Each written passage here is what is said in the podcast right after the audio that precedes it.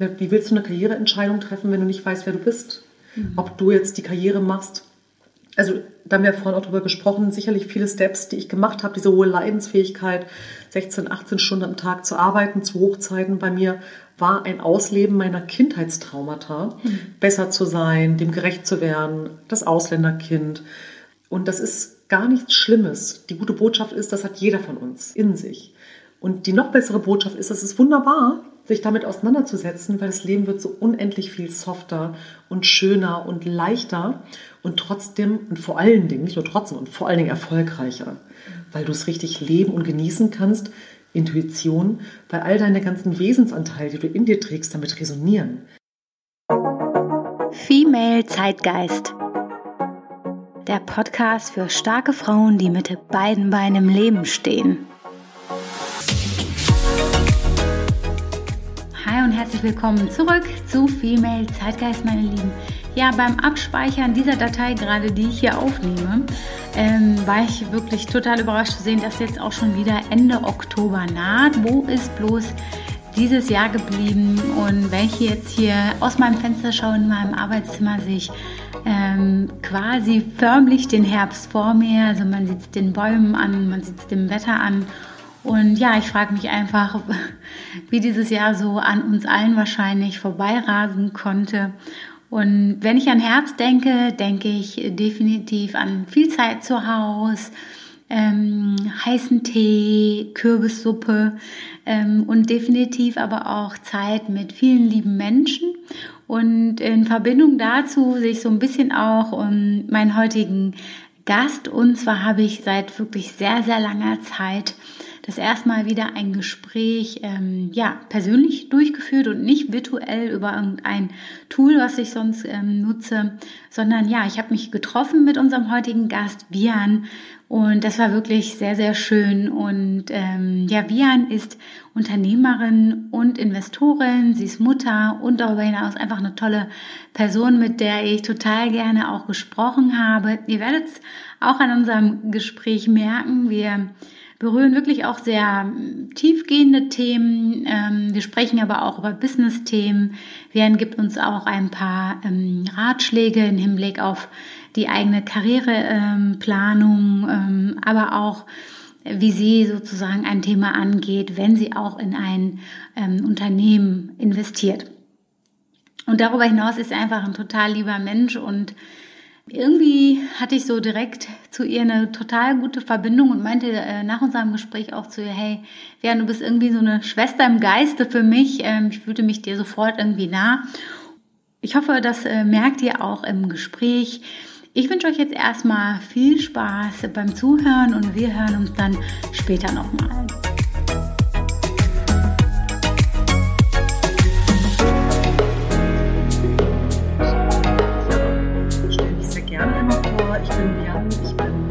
Jahre alt seit diesem Jahr. Bin Mutter 40 einer, und fabelhaft. 40 und fabelhaft, genau richtig.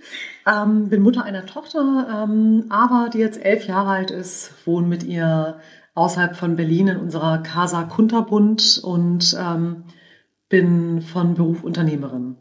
Mhm. Magst du uns noch mehr dazu sagen? Noch mehr dazu sagen, ja genau. Ich habe ähm, jetzt gerade drei Firmen. Ähm, meine Hauptfirma heißt Ultra. Da bin ich im Außenwerbebereich unterwegs, mache ganz viel Promotion, Guerilla, Sonderumsetzung mit meinem Team in Berlin äh, am Hackischen Markt. Wir sind zwölf Leute. Dann ähm, bin ich als Business Angel äh, bei Boulevard mit drin. Das ist eine App, die den stationären Fashion-Einzelhandel online und offline verbindet. Ziemlich cool, weil es einfach auch nachhaltig ist mit einem extrem äh, tollen Team. Und mit meiner Beteiligungsfirma Vian Ventures ähm, beteilige ich mich als Business Angel mit Seed Investments an spannenden Unternehmen. Ähm, das können sowohl äh, Unternehmen sein, die die einfach eine äh, hohe Skalierbarkeit haben. Ähm, vor allen Dingen aber sind es für mich Unternehmen, die nachhaltig denken. Und das sowohl im Business Case als auch vor allen Dingen, ehrlich gesagt, vom Mindset her da bist du auf jeden Fall gut beschäftigt, habe ich das Gefühl. Ja, genau, das auf jeden Fall. Und wir sind ja gerade in ganz besonderen Zeiten. Ähm, hat ähm, die aktuelle Situation auch einen Einfluss auf ähm, deinen Businessalltag, also auf deinen Lebensalltag mit mhm. Sicherheit? Aber wie sieht das bei dir aus? Also die aktuelle Situation hat alles einmal auf links gedreht, äh, ganz ehrlich. Ich denke, so geht es ja vielen von uns. Meine Firma Ultra ähm, ist in Kurzarbeit. Ähm, wir haben das Glück, dass wir immer äh, noch gute Projekte und treue Kunden haben. Aber ansonsten sind wir tatsächlich alle gerade nicht äh, kollektiv im hackischen Markt versammelt, mhm. sondern um uns und die Familien zu schützen im Homeoffice. Mhm. Und äh, generell auf dem ähm, Markt an irgendwie Startups und Investments war es auf jeden Fall auch eine ganze Zeit lang ruhiger, vorsichtiger, verhaltener. So langsam geht's wieder los. Ich glaube, dass sich die Menschen insgesamt im Business äh, als auch im Privaten eingerichtet haben mhm. und äh, mit der Situation jetzt vertraut sind und wieder so ein bisschen auf Betriebstemperatur kommen. Mhm. Ja, genau. ich kann da von mir selber sprechen. Wir haben jetzt auf jeden Fall ein gut eingerichtetes Homeoffice, alles ist da und irgendwie findet man die neue Routine auch und hat sich dran gewöhnt. Und ich glaube, so geht es ganz viel mittlerweile, dass man so eine neue Routine auch hat und besser damit zurechtkommt mit der aktuellen Situation Absolut. auf jeden Fall. Ich würde jetzt gerne noch ein bisschen mehr über deine Rolle als Business Angel erfahren. Mhm. Ich weiß nicht, wie viele alle unsere Zuhörerinnen darüber wissen. Vielleicht kannst du noch mal so ein bisschen erklären, ja, was macht ein Business Angel und was genau ist da deine Rolle und was macht sie so besonders? Ja, ein Business Angel oder die, die Art von Business Angel, äh, die ich eben lebe und verkörpere, ähm, ich kümmere mich äh, gerade um Firmen in der Gründungs- und in der Aufbauphase. Das heißt, ich betreue Startups äh, oder Gründerteams, die gerade erst dabei sind, ihre Idee zusammenzustricken, dabei ähm, vom Businessplan bis hin zu ähm, äh, Company Building Themen. Hey, wie ist das Team zusammengestellt? Wie sehen die Verträge aus? Wie äh, sieht das Ganze aus, wenn jetzt ein äh, nächster Investor reinkommt? Also M&A-Projekte, äh, die ich auch mitbetreue und begleite. Vor allen Dingen aber sind es für mich als Business Angel die ganzen typischen Gründungsaufbau- und Ausbauthemen, wo ich sowohl mit einem Seed Investment, das ist ein kleines ähm, Anfangsinvestment und Seed bedeutet eben ja wieder Samen. Mhm. Ist halt, äh, jetzt Der erste Samen. Genau, mhm. genau, kein großes äh, Business noch nicht da ist. Das heißt für mich als Business Angel auch spannend, weil ich äh, ganz, ganz äh, früh ähm, in die Unternehmen komme mit einem noch äh, überschaubaren Investment und sowohl mit meinem, mit meiner finanziellen Power als auch mit meinem Knowledge helfen kann, dass das Ganze in hoffentlich kürzerer Zeit, hoffentlich noch erfolgreicher wird mit dem, was ich beitragen darf, um dann in die nächsten Runden zu gehen und ähm, das Unternehmen wertvoller zu machen. Ja. Ich glaube, neben dem finanziellen Aspekt ist es wahrscheinlich noch viel wertvoller, all die Erfahrungen, die du hast. Du bist ja auch eine sehr erfolgreiche Unternehmerin. Nach welchen Kriterien suchst du denn Unternehmen oder auch Unternehmerinnen sozusagen mhm. aus, ähm, in die du dann investierst?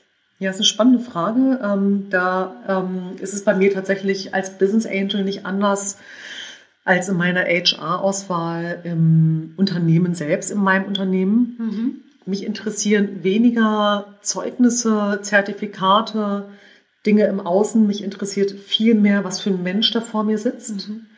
Ähm, meine Erfahrung ist, da kann sowohl als Mitarbeiter oder als Gründer jemand vor mir sitzen, der zwölf Jahre lang auf der ganzen Welt unterwegs war, ähm, kein Doktor in irgendwas ist, aber besessen ist von einer Idee, eine wahnsinnige Leidenschaft und halt wirklich Power mitbringt. Ähm, der ist für mich immer interessanter als äh, der äh, Mann oder die Frau mit äh, zig Auszeichnungen. Das ist das eine, also wirklich Lebenserfahrung finde ich spannend. Und neben der Lebenserfahrung, weil ich oft auch sehr junge äh, Gründerinnen und Gründer habe, ähm, ist es für mich tatsächlich der State of Mind von den Leuten. Also wie sehr sitzt da eine Persönlichkeit vor mir, die sich auf den Weg gemacht hat, sich selbst kennenzulernen, die bei sich ist. Und ich meine, wir alle sind vermutlich nie und bis unserem Lebensende zu 100 Prozent bei uns, denn wir verändern uns ja ständig.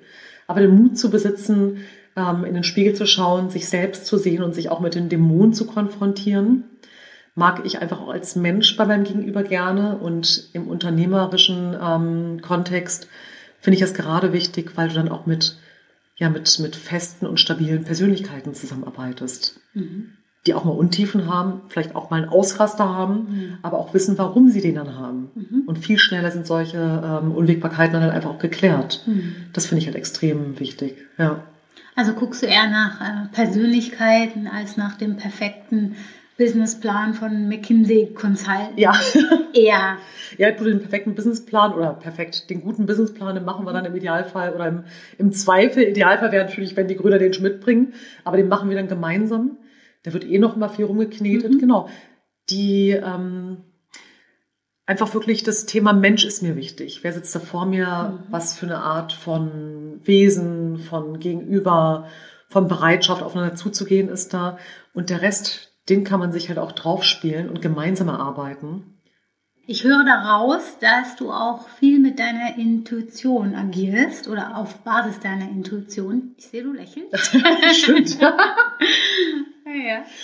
Du, also Intuition ähm, ist ja im Grunde genommen nichts anderes als die Weisheit, die wir alle in uns tragen. Da wäre ich jetzt ein bisschen esoterisch, aber das bin ich auch. Ähm, wir kennen das alle. Wir sind im Moment, wo es uns gut geht, äh, wo wir vielleicht mal wieder gut geschlafen haben. Wir sitzen auf einer Wiese wir hatten ein tolles Wochenende ähm, und sind so sehr bei uns. Und auf einmal, plopp, werden Dinge klar, nachdem wir drei Wochen krampfhaft gesucht haben. Mhm. Das nenne ich unter anderem Intuition. Intuition ist aber auch das kollektive Wissen und der Spürsinn. Weil ich meine, was nützt es dir, wenn den Gegenüber gegenüber sitzt und halt vorgibt, ähm, so und so zu sein, aber dein Bauchgefühl sagt die ganze Zeit, ah, nee, da ist irgendwas, irgendwas Komisches. Mhm. Und das kann, glaube ich, auch jeder an sich selbst testen, wenn du mal zurückblickst und schaust, wie oft hat dich deine Intuition getrügt. Selten. Wie oft aber hast du dir im Nachhinein gesagt, hätte ich doch mal auf mein Bauchgefühl gehört. Intuition ist das Wichtigste und der Intellekt ist für mich dann dazu da, das nochmal abzuklopfen und ziemlich offen, aber auch achtsam zu hinterfragen. Ich bin doch ähm, bei aller Kreativität ein sehr klarer und auch ehrlicher und direkter Mensch.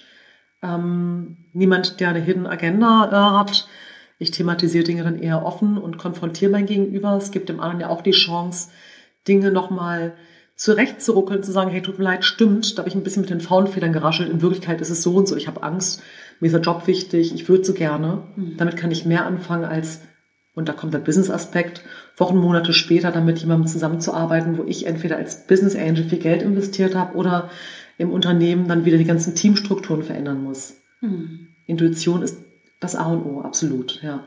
Hast du vielleicht mal ein Beispiel für uns, wo du den Finger drauflegen kannst, sagen kannst, hier war meine Intuition und gut, dass ich es gemacht oder schade, dass ich es nicht gemacht habe, um das so ein bisschen ja. konkreter in deinem Alltag ja. zu machen? Ja, Mensch, guck mal, jetzt habe ich sofort irgendwie überlegt, wen ich alles schützen müsste und Sachen. Ne? Das ist ja irgendwie in meinem Kopf.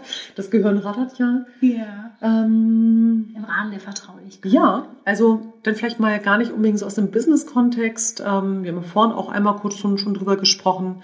Tatsächlich, als ich mit meiner Tochter ähm, alleine aufs Land hier gezogen bin und dachte, oh Gott, schlimm. Ich habe so Angst vor Fleischmotten und wenn der Räuber Hotzenplatz kommt, ich bin hier alleine irgendwie in so einem Frauenhaushalt, in so einem Haus allein und wird das überhaupt alles? Ähm, und ich war nebenher auch in M&A-Prozessen selbst, habe Firmenanteile verkauft, habe eine Kernsanierung gemacht, ähm, irre. Und das war auch finanziell und wirtschaftlich für mich wirklich ein Spagat, weil ich habe viel Geld investiert in eine komplette Kernsanierung eines Hauses, ähm, habe nebenher ähm, Change Management in der Firma gemacht, M&A-Prozess, Due Diligence, Anteilsverkauf und dachte zwischendurch auch, also rein rechnerisch vom Risikomanagement völlig Banane, was du machst, Vian. Du hast eine Tochter, du hast Verantwortung und du äh, erbst weder reich, noch bist du halt irgendwie reich verheiratet oder so. Aber meine Intuition hat gesagt, do it. Mach es, hab Mut, trau dich, das wird alles gut kommen. Und auch wenn noch nicht alle Ressourcen da sind, die du eigentlich für dieses große Projekt brauchst, du gehst Step by Step und Step by Step kommen die Ressourcen auch nach. Und genau das ist passiert. Ich denke darüber oft nach im Nachhinein, weil ich äh, denke, krass, könnte man das fahrlässig nennen? Nee. Und das ist ein Beispiel. Und als ich mit 25 meine eigene Firma, äh, erste eigene Firma gegründet habe, mit irgendwie 3000 Euro auf dem Konto oder so, ja, ähm, und mir einfach ein Büro gemietet habe, damals noch ein Faxgerät, äh, Drucker, Telefon. Hey, es hätte auch total schief gehen können, aber es ist komplett nach vorne losgegangen. Und da war auch kein doppelter Boden da. Meine Intuition hat mir gesagt, das musst du jetzt tun. Und so war es auch. Und es war goldrichtig.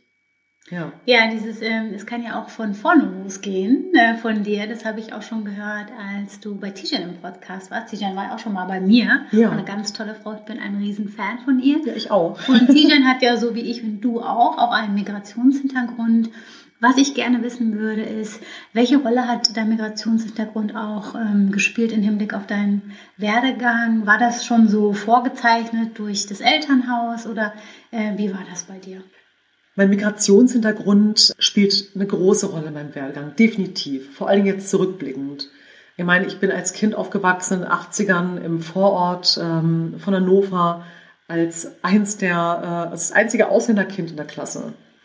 Ich bin ja Sachsen-Kurdin, meine Mutter kommt aus dem, Erz, aus dem Erzgebirge, mein Vater ist Irak-Kurde. Und es war immer die Maxime, Jan, du hast schwarze Haare, du heißt, ich hieß damals noch Bersenji mit Nachnamen, du musst besser sein als die Deutschen selbst, weil du wirst immer runtergestuft. Und in den 80ern war es teilweise auch so. Insofern hat mich das natürlich total angetrieben. Natürlich auch aus einem Mangelgedanken heraus könnte man jetzt kritisch sagen, hey, weil ich weniger wert sein könnte, muss ich doppelt so viel machen. Boah, was für ein Kampf. Auf der anderen Seite ist dadurch halt auch viel entstanden in meinem Leben. Ich habe mich immer durchgebissen, habe nicht aufgegeben, hatte vielleicht auch oft das Gefühl, dass ich eins mehr geben muss, um ebenbürtig zu sein. Das ähm, ist sicherlich auch der Glaubenssatz, den ich mittlerweile Gott sei Dank durch viele äh, Trainings abgelegt habe. Aber dankend äh, muss ich auch irgendwie darauf zurückblicken und sagen, es hat mich auch zu dem gemacht, was ich bin, zu der Frau, die sich eben durchbeißen kann und eine hohe Leidensfähigkeit hat. Darüber haben wir auch gesprochen. So. Ja, also das, das war auf jeden Fall ein ziemlich großer und wenn nicht sogar der größte Trigger, zu mhm. wissen, ich bin Ausländerin, pechschwarze Haare, immer ein bisschen anders, Nachname komisch, bin ich ein Mann oder eine Frau. Ich kriege heute noch Post äh, an Herrn Jan äh, Feldhusen. Das war immer erst ein Ausräumen, woher ich eigentlich komme, bevor es überhaupt darum geht, wer ich eigentlich bin. Mhm.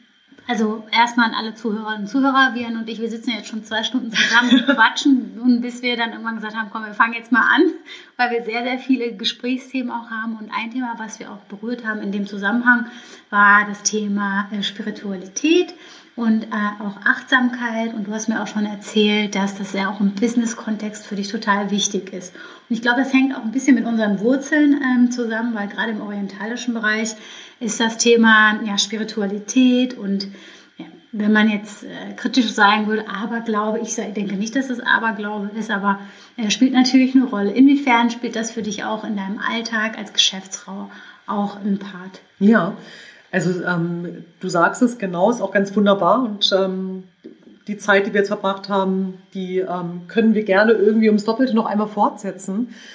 Das Spirituelle spielt bei mir eine sehr, sehr große Rolle. Ich bin auch gerade dabei, meine Website neu aufzubauen. Und ähm, wenn ich jetzt auch mit Gründern zusammensitze, dann sage ich auch ziemlich direkt, 50 Prozent von mir ist Business und das materielle Bein hier auf dieser Erde, in dem Körper, in dem ich stecke. Als Geschäftsfrau, das ist die Rolle, die ich mir ausgesucht habe, die macht mir unheimlich großen Spaß, kreative und Zahlenfrau zu sein, Dinge aufzubauen. 50 Prozent äh, auf der anderen Seite ist für mich die geistige Ebene, das ist die Spiritualität, das ist der Mindset, der Umgang, eine Energie, die da ist oder nicht. Intuition haben wir vorhin schon drüber gesprochen.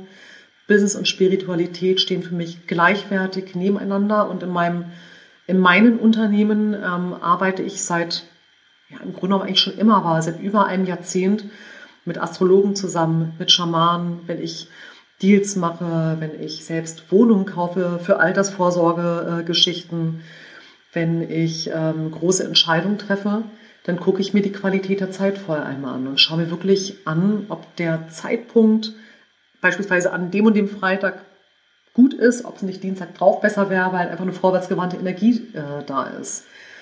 Und genauso arbeite ich eben auf der energetischen Ebene mit verschiedensten Techniken und ähm, sowohl auch mit meinen Mitarbeitern, mit Kunden, mit der Art und Weise, wie ich ähm, an Visionen und Firmenziele rangehe. Natürlich auch auf der sachlichen Ebene. Zahlen müssen immer stimmen. Ich bin eine knallharte Forecast- und Zahlenfrau. Aber die andere Ebene, wir es Intuition oder halt eben kollektives Wissen oder eine eigene Weisheit, die jeder von uns mitbringt, die ist genauso wichtig, weil die leitet dich. Die leitet dich, zieht dich an, stößt dich ab. Und auf diese Stimme zu hören, neben dem Gehirn, was halt sagt, aber da müssen wir irgendwie den Button dahin machen und da sind irgendwie 20.000 im Forecast zu viele, zu wenig. Da hilft es einfach mal kurz, sich zurückzunehmen, sich mit sich selbst zu verbinden und zu gucken, alles klar, was nehme ich gerade wahr? Und wie übersetze ich das Ganze jetzt in Zahlen, Daten und Fakten? Stellt mir das sehr interessant vor in der deutschen Geschäftswelt, wenn man so operiert. Hast du da irgendwie Erfahrungen gemacht, die du mit uns teilen willst? Also ich kann mir ja. vorstellen, dass das für, also für Leute, die sich jetzt nicht mit diesen Themen auskennen, erstmal gewöhnungsbedürftig ist. Mhm. Ja klar, also ich meine, es gibt immer wieder Momente, wo äh, Leute sich wundern und lächeln. Da kommt vielleicht aber auch unser Migrationshintergrund äh, dazu. Ich bin es immer schon gewohnt, Paradiesvogel zu sein, anders zu sein. Jetzt wohne ich alleine wie so eine Amazone auf dem Land mit meinem Kind. Das ist auch irgendwie für manche Leute komisch, ja. So, der ganze. Und ich bin stolz darauf. Ich bin stolz darauf, wer ich bin. Ich bin stolz darauf, dass ich dieses Leben leben darf und dankbar für den Weg, den ich nehmen durfte. Und ich finde es unglaublich wichtig, und jetzt kommt die 40 wieder zum Tragen, aber eigentlich spielt das Alter gar keine Rolle. Ich finde es unheimlich wichtig, da auch mit Regeln und Konventionen zu brechen auf eine achtsame Art und Weise. Und vielleicht auch mal unpopulär unterwegs zu sein. Oder Menschen eben, ich muss ja auch akzeptieren, dass Leute das komisch finden, dass ich mir da astrologischen Rat einhole. Dann ist das so. Aber selbst wenn ich irgendwie fünf Leuten davon erzähle, fünf rümpfen die Nase und einer wird auf irgendeine Art und Weise sensibler oder toleranter, vielleicht auch in einem ganz anderen Umfeld seinen Mitmenschen gegenüber, dann habe ich für die Intention, die ich hier im, in meinem Leben unter anderem habe, halt einfach schon viel erreicht. Hm.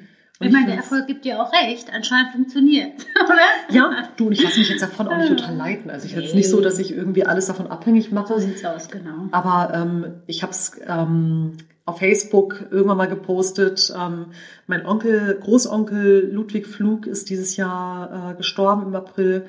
Der hat mich so, der hat mir so imponiert. Der ist 90 geworden. Der hat einen großen, einen großen, große Firma aufgebaut und der war damals schon in den indischen Palmberg-Bibliotheken, hat seine Organigramme, HR-Organigramme und es war ein zwei Meter Mann im grauen Anzug, dem hätte sowas nie zugetraut.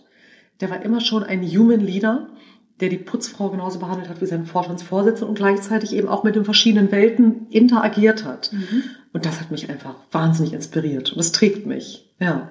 Ja.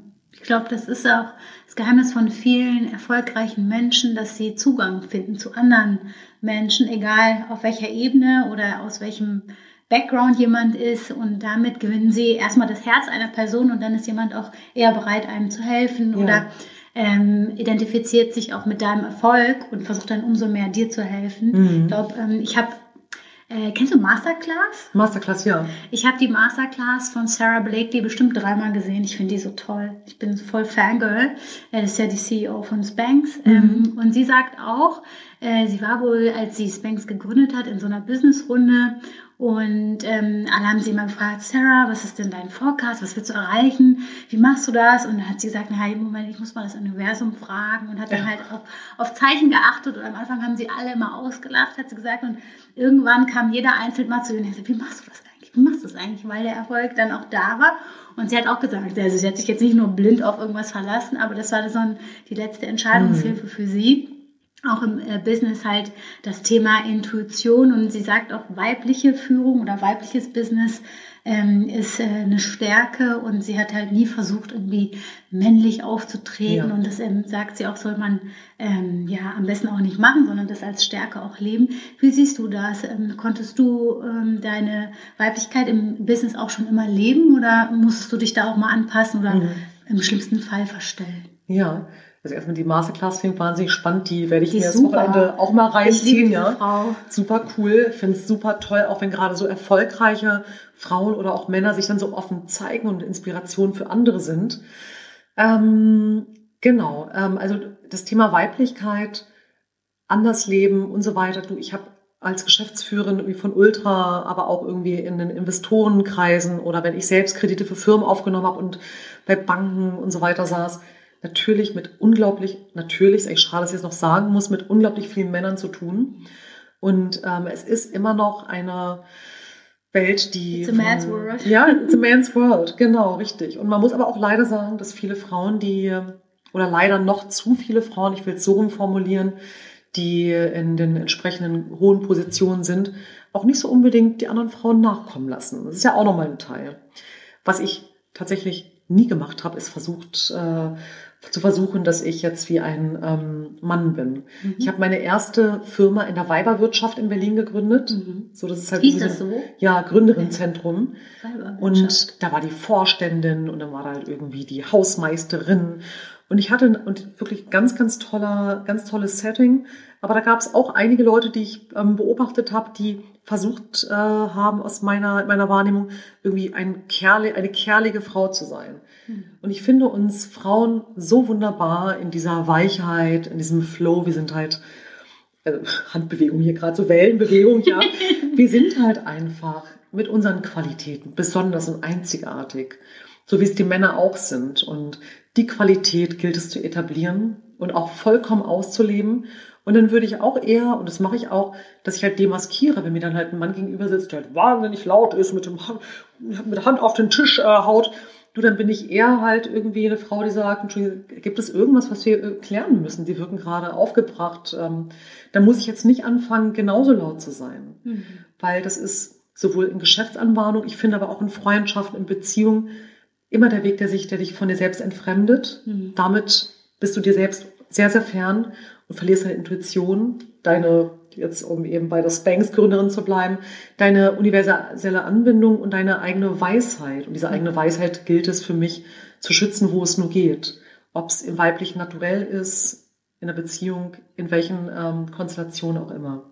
Mhm. Ich finde das sehr, sehr spannend, was du sagst, ähm, weil ich beobachte das auch, dass ähm, es viele Frauen gibt, die ihr, weil wir haben ja alle eine weibliche und eine männliche Seite ähm, und es kommt immer darauf an, welche gerade im Vordergrund ist. Diese Energien sind ja beide auch da, die gerade im Business sehr ihre männlichen äh, Energien in den Vordergrund stellen und habe aber auch das Gefühl, dass momentan auch im Leadership-Bereich so ein äh, Switch passiert. Man hört ja ganz oft authentische Führung und auch ähm, ja, sich weniger verstellen, mehr ähm, Verletzlichkeit zulassen. Ähm, wie bist du als Führungskraft und wie gehst du damit um, ähm, wenn es darum geht, halt deine Weiblichkeit und deine Authentizität mein Lieblingswort, Authentizität ähm, zu leben. Sehr gut, genau. Da stolper ich auch mal drüber. Authentizität. Authentizität, genau, irgendwie so. Ja. Ähm, ich glaube, dass ich sehr authentisch bin und wie du es gerade sagst, wir haben alle eine Yin, eine Yang-Seite, die auch ähm, von Lebensabschnitt zu Lebensabschnitt individuell anders gemixt ist. Und das ist auch völlig normal. Und ich, ähm, da hat es wieder auch viel damit zu tun, sich selbst wirklich spüren zu können und auch darauf zu achten, in der eigenen Beziehung zu sich selbst bei sich zu sein und zu wissen, warum bin ich gerade so. Es gibt Momente, da bin ich, und das ist auch nochmal eine spannende Frage, was ist denn typisch männlich? Was ist denn typisch weiblich? Wer sagt denn und wo steht geschrieben, dass laut zu sein, durchsetzungsstark zu sein, die Stimme wird ein bisschen härter, total männlich ist? Warum ist denn dieses weiche, verständnisvolle und der Kopf zur Seite geneigt immer weiblich? Also ich glaube, da verschwimmen auch die Grenzen jetzt zunehmend. Und ich würde sagen, ähm, ich würde schon sagen, dass ich ein Human Leader bin. Ich ähm, führe mit Herz und gleichzeitig führe ich natürlich auch nach meinen Forecasts und, oder führe ich nicht meinen Forecast. Meine Führungsanweisungen sind natürlich auch meinen Geschäftszielen, ähm, den folgen die. Aber ich äh, sehe schon auch sehr wohl das Individuum, was bei mir im Team ist. Mhm und nicht nur die Rolle oder äh, die, die Zahl, die da steht oder gebracht wird, sondern ich schaue schon sehr darauf, wie ich mein Team entwickeln kann, dass ich Verständnis habe und Verständnis werbe. Und du hast es gerade sehr schön gesagt. Ähm, ich weiß nicht genau, wie du es formuliert hast, aber die Art und Weise, wie du dich selbst zeigst, da glaube ich fest daran, beeinflusst auch die Form, wie Leute bereit sind, dir zu folgen. Ob sie dein Erfolg mitleben wollen, hast du, glaube ich, gesagt dir helfen wollen, erfolgreich zu sein, weil sie Teil davon sind und damit, sich damit identifizieren und auch erfolgreich sind. Und das gilt es ähm, für mich einfach auch in meinen Rollen als Geschäftsführerin, Business Angel zu leben, dass ich halt mich tatsächlich auch sehr verletzlich zeigen kann. Da gibt es ein tolles Buch von äh, oder viele Bücher von Brandy Brown, der äh, Schamforscherin, die finde ich hat das wunderbar auf den Punkt gebracht. Auch einen tollen Podcast übrigens. Absolut, genau, richtig. Ähm, ja, das macht berührbar. Und sobald du berührbar bist, können sich Leute mit dir überhaupt erst identifizieren und verbinden mhm.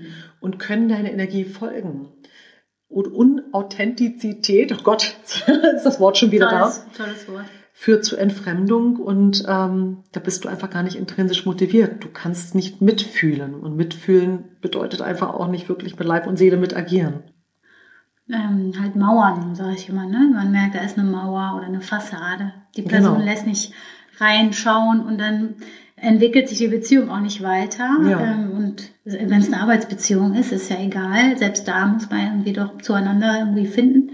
Und ähm, ich merke das, ähm, wenn ähm, Kollegen diese ganz starke Fassade haben, ist es super schwierig, mit denen wirklich eine gute Ebene zu schaffen, mhm. äh, weil man ihr echtes Ich nicht sehen kann, weil sie das so zumauern. Ja. Ne? Ähm, und dann finde ich das auch mal ganz spannend zu sehen, was machen ja eigentlich die Leute, wenn man denen das mal sagt. Ich habe das mal gemacht. Mhm. Ähm, einem Kollegen von mir hat gesagt, ich weiß gar nicht genau, wer du bist, weil du überhaupt nicht zulässt, äh, dass ich dein wahres Ich kennenlerne. Und da war der total verdutzt und, ähm, und hat dann mal für eine Sekunde sein Fassadenspiel aufgehört. Am nächsten Tag war er dann wieder, weil das ist halt, glaube ich, auch eine Strategie, die, die man erlernt, dass man äh, das aufgebaut hat. Das kommt ja auch von irgendwo her, mhm. dass man das nicht ablegen kann. Und gerade jetzt im Business, glaube ich, ist es jetzt auch eher neu, dass Führungskräfte auch äh, Verletzlichkeit ähm, und Menschlichkeit auch zeigen können. Ähm, und äh, ich habe das Konzept jetzt auch durch Brené Brown ehrlich gesagt kennengelernt. Und dann habe ich auch mich selbst mal hinterfragt als Führungskraft. Wie bin ich als Führungskraft? Und mehr Verletzlichkeit heißt ja jetzt nicht, dass ich da meinen Mitarbeitern den ganzen Tag mein Leid erzähle, mhm. sondern auch sagen, hey, ich verstehe das, dass du Angst hast, gerade in dieser verrückten Zeit. Mir geht's auch so, aber ich halte dich auf dem Laufen. Ich verspreche dir, ich sag dir Bescheid, sobald ich was weiß und ne, alles, was ich weiß und ja, einfach zu zeigen, ich bin auch Mensch, ich finde es auch gerade krass mhm. und es wird und wir schaffen das zusammen. Äh, das fand ich total wichtig und auch für mich eine, eine total spannende Erkenntnis zu verstehen. Es geht nicht darum, mehr der Coolste zu sein, sondern es geht äh, darum, um, um Sicherheit zu geben und Verlässlichkeit zu zeigen. Das, und das geht nur, wenn man sich auch zeigt. Genau. Und also das, komplett bin ich ja bei dir und es geht ja in beide Richtungen. Sobald du, und das heißt wirklich Verletzlichkeit auch äh, Mitarbeitern ähm, zu zeigen, wie gesagt, heißt nicht den, die ganze Lebensgeschichte und jeden Tag den Gemütszustand, aber um Verständnis für ganz persönliche Situationen auch zu werden. Mhm. Fehler auch mal einzugestehen, zu sagen, du, damit fühle ich mich gerade nicht wohl, was ist da? Bis hin zu einfach Dinge auch mal nicht zu wissen. Mhm. Weil ich meine, nun ähm, sind wir in einer Gesellschaft, die kollektiv am Ausbrennen ist und war. Wir sehen es an der Umwelt, wir sehen es an den Umständen, die gerade draußen sind. Ich will jetzt auch nicht zu weit gehen. Ähm, und woher kommt das? Es kommt natürlich durch diese Fassaden und Mauern und Muster. Das sind ja alles Überlebensstrategien, die wir aus unserer Kindheit gelernt haben, die aufrechterhalten werden. Und als Führungskraft, wenn du das immer aufrechterhältst und versuchst perfekt zu sein, ich muss an die 50er Jahre denken, ja, ich sehe gerade, also, es ist ja nun wirklich altertümlich, da bist du ja auch in einem Druckverhältnis, weil wie willst du das denn leisten? Wohl wissend, dass um dich herum unglaublich viele Unwägbarkeiten sind. Und ich meine, ob es nun irgendwie ähm, Spiral Dynamics, äh, Holocracy oder was auch immer ist, die Leute mit ins Boot zu holen, in eine Mitverantwortung und trotzdem in der Führung ähm, zu sein. Also die Leute mitverantwortlich zu machen, aber selbst einfach der Leader zu sein, der dann auch sagt am Ende, komm, wir machen das so oder so. Das ist, glaube ich, die hohe Kunst und eben auch berührbar zu bleiben, damit die Leute sich überhaupt mit dir vernetzen und verdrahten können. Ansonsten ist es ein loses Geflecht aus äh, Einzelegos und Einzelschutzmechanismen. Das ist einfach äh, klar, dass es dann irgendwann einstürzt. Hast du eigentlich gewusst, dass äh, du eines Tages Geschäftsführerin und Business Angel bist und hast darauf hingearbeitet oder bist, ist, sind die Dinge so gekommen? Wie war das bei dir? Guck mal, du siehst mich gerade schon so grinsen. Ne? Ja. Du, wirklich, das ist so lustig. Ich habe tatsächlich immer schon gewusst, schon als Kind. Ich habe als Kind schon gerne alles Mögliche aufgebaut. Ob ich mit Puppen gespielt habe, Kaufmannsläden, den ganzen Sandkasten ausgebuddelt, irgendwie Dinge gebaut. Ich habe immer schon gerne Dinge gebaut, aber ich habe tatsächlich interessanterweise mal selten darin gespielt. Komplette Restaurants, den ganzen Kühlschrank leer verkauft bei uns, aber auf der Terrasse meine, zum Leidwesen meiner Eltern mit dem Sandwichmaker, ja. Es hat mir immer schon Spaß gemacht, Deals zu machen. Es macht mir einfach Spaß. Und für mich war immer klar, dass ich meine eigenen Firmen gründen werde ich habe schon sehr früh angefangen zu arbeiten.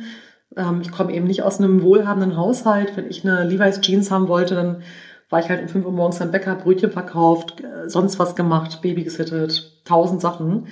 Und habe immer schon hinterfragt, wie funktioniert das? Aha, aha, okay, wenn die das verdienen und Brötchen kostet das, wie viel Brötchen müssen wir dann pro Tag verkaufen? Damit könnte man es nicht effizienter machen. Was wäre, wenn das Brötchen 10, 5 Cent ähm, teurer, günstiger wäre? Was und so weiter. Das mhm. waren immer schon so die Gedankenströme im Business in meinem Kopf und ich war ja letztendlich nur anderthalb Jahre nach meinem Studium im festen Angestelltenverhältnis und habe Tag und Nacht gearbeitet wie so eine Wilde, alle Rollen gleichzeitig aufgesaugt wie ein Schwamm und habe mich dann in äh, die erste eigene Unternehmung gestürzt. Das war für mich total klar, weil dieser, es hat mich einfach, auch jetzt, wenn ich darüber spreche, spüre ich das, es hat und zieht mich einfach total an, Dinge aufzubauen. Ich liebe es, ähm, wenn Dinge Wirklichkeit werden, eine Vision wirklich materialisiert und auf einmal ist da ein Business, eine Visitenkarte, eine Website, ein Shop, I don't know, egal was, finde ich geil, macht mir einfach unheimlich großen Spaß. Und wie kam das, du dann diesen Entschluss gefasst hast, aus dem Angestelltenverhältnis rauszugehen? Ja, ist auch crazy. Ich glaube, es war vor allem, es war vor allem dem Umstand geschuldet, dass ich, was heißt geschuldet? Nee, andere Wortwahl. Ich habe einfach schon viel nebenher gemacht. Mhm. Ähm, auch neben meinem Angestelltenjob ganz viel Freelance-Jobs damals gemacht. Ich war in der Werbeagentur. Dann äh, habe ich dann irgendwann, weil die Werbeagentur Kosten sparen wollte, war ich Artdirektorin, ähm, Reinzeichnung, ähm, Mediafrau, äh, Projektmanagerin und New Business Frau in einem. Das heißt, ich wurde irgendwie viermal verkauft und war eine Person. Ich war 25, ich fand es total geil. Und habe dann immer gedacht, naja, also irgendwie läuft das jetzt komisch. Und irgendwie die Kunden und auch die Kunden, die ich jetzt so freelance-mäßig nebenher betreut habe, die werden eher mehr.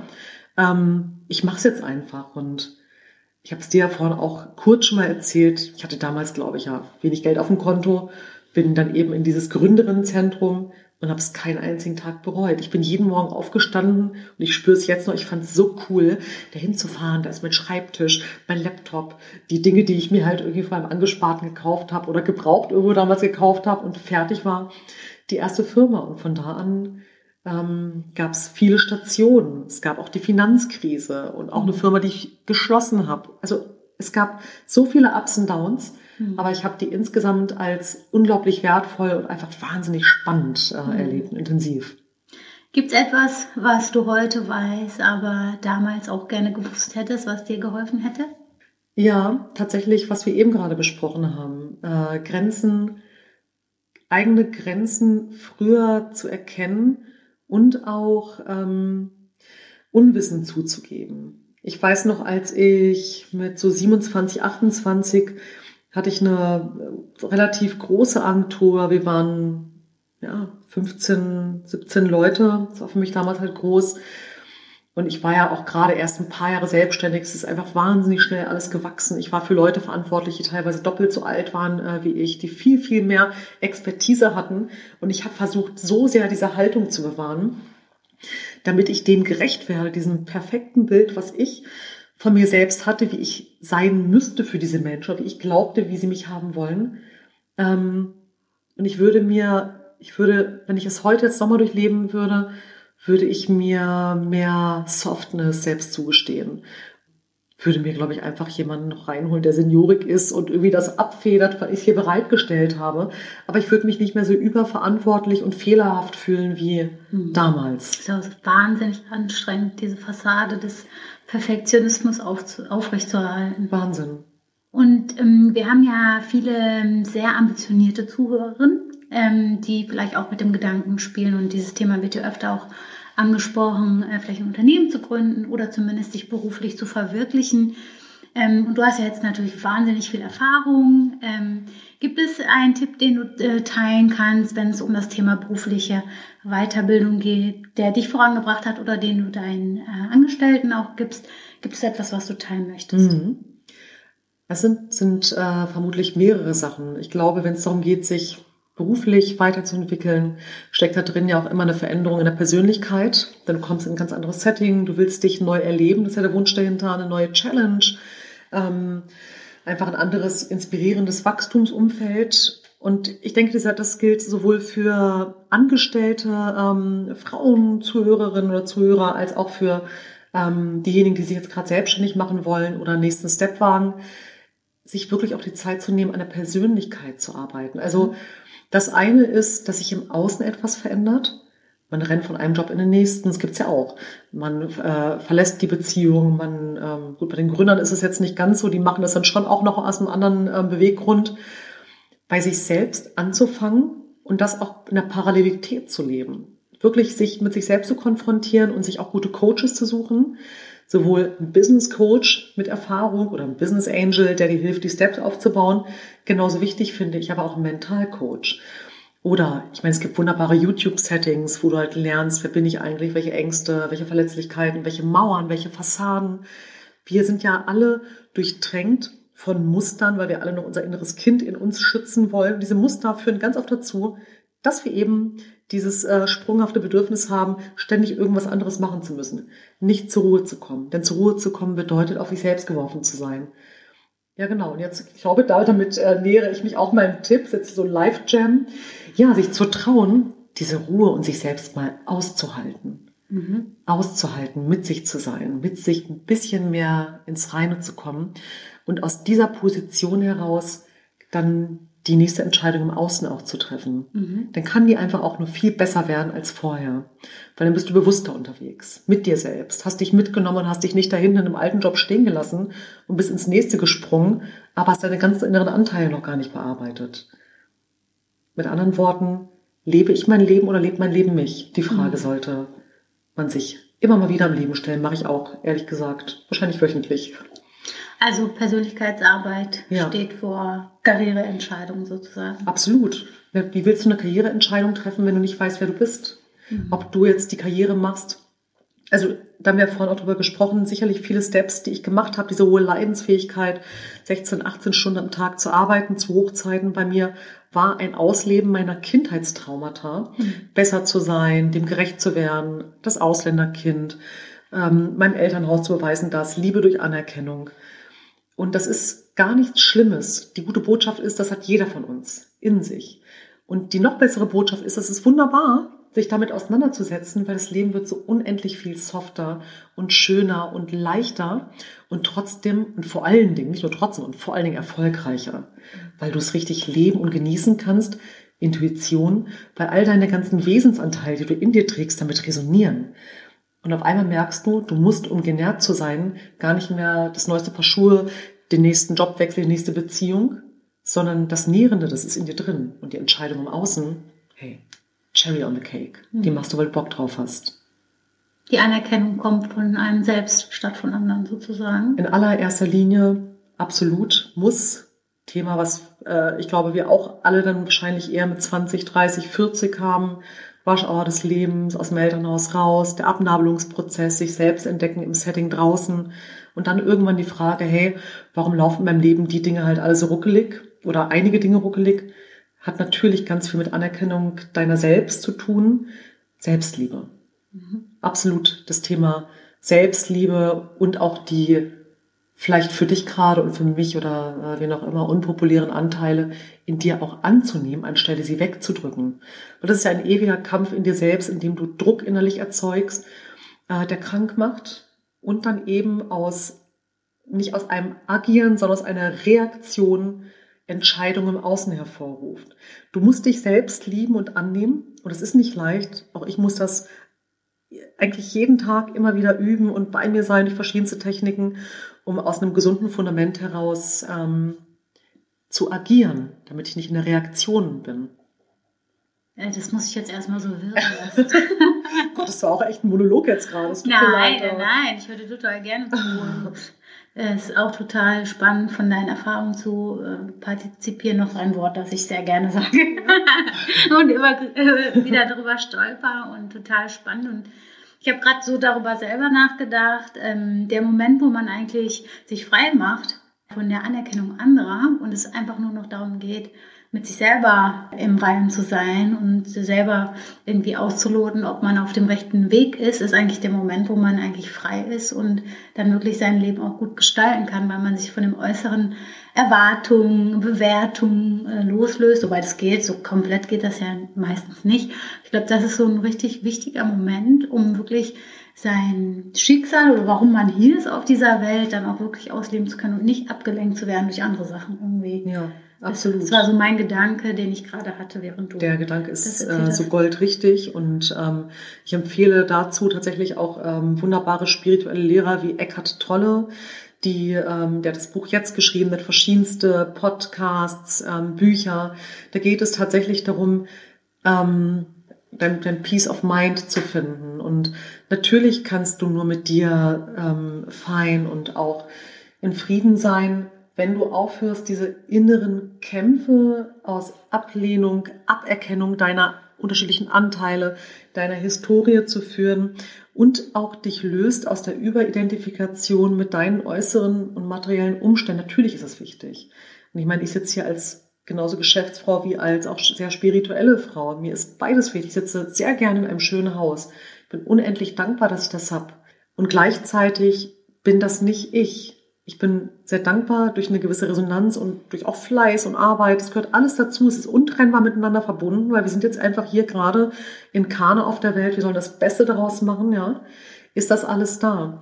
Aber diese Überidentifikation, und die hatte ich natürlich auch und die habe ich immer noch manchmal. Ich mhm. denke, oh Gott, und müsste ich nicht so sein und das sein. Ähm, ich, Aische, ich bin da auch immer wieder noch dabei, daran zu arbeiten. Du siehst ja meinen Bücherstapel da hinten. Da mhm. schnupper ich immer wieder rein, meditiere, gehe zu Workshops, verbinde mich damit. Weil in dem Wusch der Welt, ich bin Mutter und ich bin zu 90 Prozent alleinerziehend, habe die Unternehmen, das Haus und so weiter, wir haben vorhin drüber gesprochen, da hebelt es mich auch immer mal wieder aus. Aber ich erinnere mich dann durch solche Tools und gute Lehrmeister immer wieder daran, dass ich per se, einfach weil ich da bin, schon meinen kompletten Wert erfüllt habe. Und den muss ich nicht anderen beweisen. Aber wenn ich Lust drauf habe, dann mache ich das. Aber es gibt natürlich auch die andere Seite von mir nicht frei. Bin nicht erleuchtet und ich glaube, solange wir hier auf diesem Planeten wandeln, werden wir es alle nicht sein, aber ein bisschen wacher ein bisschen Wachheit. Das ist das, mhm. was uns allen gut tut. Ich gucke jetzt schon ein bisschen auf die Uhr. Ähm, wir sind natürlich schon über unsere Zeit, aber es macht so, viel Spaß. Vielleicht leite ich sogar noch mal ein. ich glaube, Themen werden uns nicht ausgehen, liebe Vian. Ähm, es gibt zwei Fragen, die ich ähm, all meinen Gästen stelle. Und eine davon ist, was hast du in den letzten zwölf Monaten über dich gelernt, was du vorher noch nicht wusstest? Mhm. Das passt gerade ganz ja, gut in unser Gespräch. Ja, es passt total gut was ich noch nicht wusste. Was ich noch nicht wusste. Oh mein Gott. Du, ich habe mich wirklich so viel auch beschäftigt äh, in, den, letzten zwölf Monaten. Es war auch Corona und viel los. Ähm, aber eine Erkenntnis. Eine Erkenntnis ist äh, auf jeden Fall, dass der, dass die Stille, in die ich gerade mehr und mehr hineinlebe, die hat sicherlich auch mit dem Alter zu tun. Ich habe mich eh viel, bevor ich jetzt mein nächstes Jahrzehnt ähm, ja, begangen bin, damit auseinandergesetzt, dass nicht immer alles Rausch und Konfetti und Wow sein muss, sondern dass die Stille, die ich gerade lebe, nicht bedeutet, dass es ein Mangel an Fülle ist, sondern dass es eine neue Lebensphase des Genusses ist. Die jetzt einfach auch an der Zeit ist. Also vom Rausch in die Stille, so mhm. das ist etwas, ähm, was so eine Erkenntnis ist. Ähm, ja, das würde ich sagen. Spannend. Kannst du da noch ein bisschen mehr dazu sagen? Wie ja, meinst du das? Genau. Ja, also ich meine, das ist natürlich auch der Business-Aspekt, der da drin ist. Ähm, in meinem Leben ist immer schon so viel passiert. Mhm. Ich sage zu guten Freundinnen von mir immer, Mensch, mein Leben fühlt sich an wie Astronautennahrung. Eine Woche ist manchmal vielleicht auch ein Jahr von jemandem anderen, ohne despektierlich zu sein. Es ist immer sau viel los, tausend abgefahrene Opportunities, mhm. Sachen, das nächste Ding, dann ist dort irgendwas Spannendes. Es ist irgendwie, also meine Welt ist wahnsinnig bunt und ich liebe es, mhm. total. Aber manchmal hat mich das auch verleitet, dass wenn es dann stiller wurde, ich dann unruhiger wurde. Mhm. Bis ich tatsächlich, da bin ich auch sehr offen, irgendwann auch mal gecrashed bin. Ähm, und ähm, auch mir einen Burnout eingestehen musste und mhm. viel Zeit in der Natur und in den Bergen verbracht habe, stundenlang. Und das Spannende war, um es mal so plakativ zu sagen, nach einer Stunde Zweifel und Tränen folgten vier, fünf, x Stunden wirklich stiller Glückseligkeit, weil ich dann verstanden habe, aber hier bin ich. Ich bin hier. Es ist still. Es war wahnsinnig viel los. Ob jetzt viel los war oder wenig los war, mein So-Sein ist das Gleiche. Die Art und Weise, wie ich die Emotionen erlebe, das ist etwas, was ich durch Geistesschule beeinflussen kann. Und wenn ich da innerlich, innerlich ruhiger bin und im Vertrauen, dann können noch so viele emotionale Wellen über mich schwappen. Durch Außen, durch Rausch, durch gute Sachen. Gute Sachen können aber auch irgendwann ähm, absolut ins Bodenlose fallen, weil es zu viel ist, weil es intensiv ist. Mhm. Und da habe ich dann gemerkt, okay, ob so oder so, ich bin da wahnsinnig glücklich, aber ruhiger und zufriedener. Weniger Fülle ist auch nicht da. Mhm. Und da bin ich wahnsinnig attracted und viel ist los, aber ich werde eher mitgerissen. Okay, noch bewusster und achtsamer mit mir selbst zu sein. Mhm. Wie schaffst du das? Dich da zu sortieren, wenn immer so viel los ist. Das muss ich jetzt mal ja. Fragen. Weil ich bin ja auch so ein Hans Dampf in allen Gassen und ich hatte jetzt auch, nachdem ich meinen letzten Job jetzt sozusagen aufgegeben habe und dazwischen war, hatte ich so ein Mini-Burnout. Auf einmal habe ich gemerkt, wie kaputt ich war und ich kenne das gar nicht von mir. Und da habe ich mir jetzt fest vorgenommen, äh, besser zu fokussieren und weniger zu machen. Aber ich kann das nicht so gut, mhm. dieses weniger machen. Wie schaffst du das mit deinen Energien so auszuhalten? Ja, ich meine, jetzt saßen wir schon einige Stunden zusammen. Du hast einfach auch eine irre hohe Energie. Ganz ist wirklich der absolute Wahnsinn. Das ist klar. Du ziehst das natürlich auch an.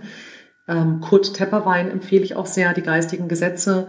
Da wird viel über das Prinzip der Resonanz äh, erzählt.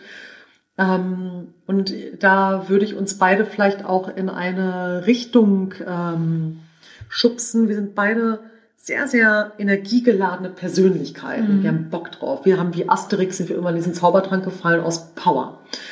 Power erzeugt wiederum Power. Du hast einfach eine ganz andere Schwingung. Dadurch passiert in deinem Umfeld viel. Nehmen Leute dich anders wahr und so weiter.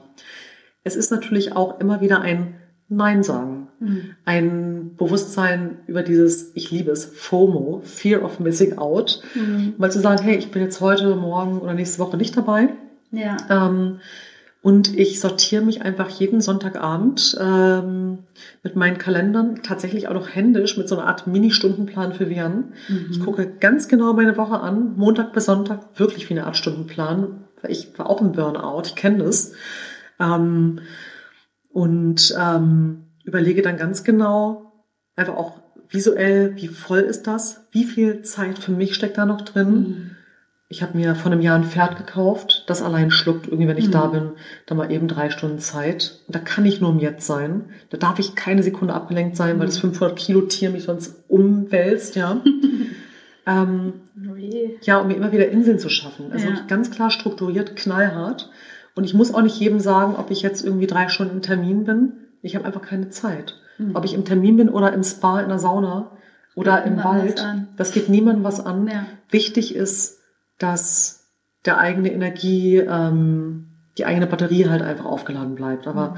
ich kann dich beruhigen, bei mir gibt es auch Momente, wo ich ins Struggeln komme. Definitiv. Mhm. Aber ich habe Frühwarnsystem. Ich merke es körperlich schnell. Mhm. Ich merke es am Schlaf äh, sehr, sehr schnell. Und ähm, ja, auch an meiner Atmung. Mhm. Ob ich wirklich tief in den Bauch noch reinatmen kann oder ob ich hier im Brustkorb ende mhm. und schon wieder in so einer flachen, gestressten Atmung bin. Was ist denn dein ja, Schlusswort oder deine finale Message an die Zuhörerinnen und Zuhörer von Female Zeitgeist? Da bin ich jetzt natürlich super ja. gespannt. oh Mann, hätte ich es jetzt total irgendwie akademisch vorbereiten sollen, Nein. aus dem Bauch heraus. Spontan ist immer am besten. Ja, ähm, aber das ist auch das, was ich ja, eigentlich auch mein, was ich auch mit meiner Tochter bespreche oder mit, mit Menschen, auf die ich irgendwie stoße. Ich finde es unheimlich wichtig, zu wissen, dass Grenzen vor allen Dingen im Kopf, im eigenen Kopf existieren. Mhm. Das fängt aber an, dass man sich nicht traut, das zu machen, weil das, das macht man doch nicht. Aber danach darf man doch nicht fragen, ach, das schaffe ich doch nie. Sondern wirklich sich auch zu trauen, Mut zu haben. Es kommt noch eine Buchempfehlung, das äh, Buch Mut von Osho, finde ich auch, auch wenn ich jetzt keine, kein äh, totaler äh, Osho-Anhänger bin, aber auch ganz, ganz cool wirklich mutig zu sein mhm. und die Dinge, die du dir wünschst und die du vielleicht auch schon lange begehrst, von denen du träumst, die du innerlich sogar schon sehen kannst oder fühlen kannst, mhm. da einfach mal drauf loszurennen. Mhm.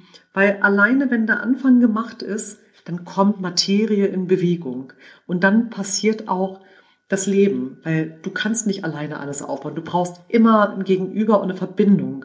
Und die kann aber erst passieren, wenn du den ersten Schritt für dich selbst eben gehst und ein Vorhaben, sei es irgendwie ein Buch zu schreiben, eine Firma zu gründen, einen Jobwechsel, Beziehung, heiraten, Kind, wirklich sich einfach zu trauen, zu probieren und auch okay damit zu sein, wenn dann auf der äh, Wegstrecke es ähm, auch anders kommt oder sich nicht bewahrheitet. Aber einfach zu machen. Und vor allen Dingen, dir nicht vorzuwerfen am Ende deines Lebens, hätte ich mal das und das gemacht. Da gibt es ja unzählige Bücher über Leute an Sterbebetten, die kann man sich äh, bei Amazon, sonst nicht bei Amazon, in der Buchhandlung äh, um die Ecke, lokal, genau, anschauen ja. und äh, gucken, was diese Menschen gesagt haben. Ja, wirklich für sich einzustehen und das Leben zu leben aus dem Herzen. Super, danke dir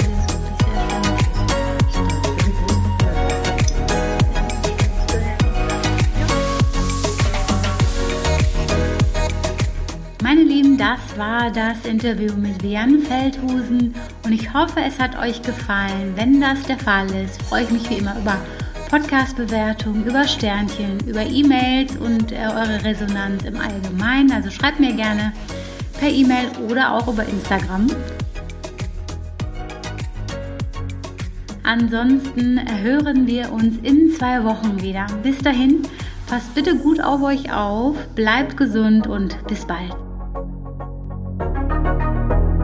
Thank you.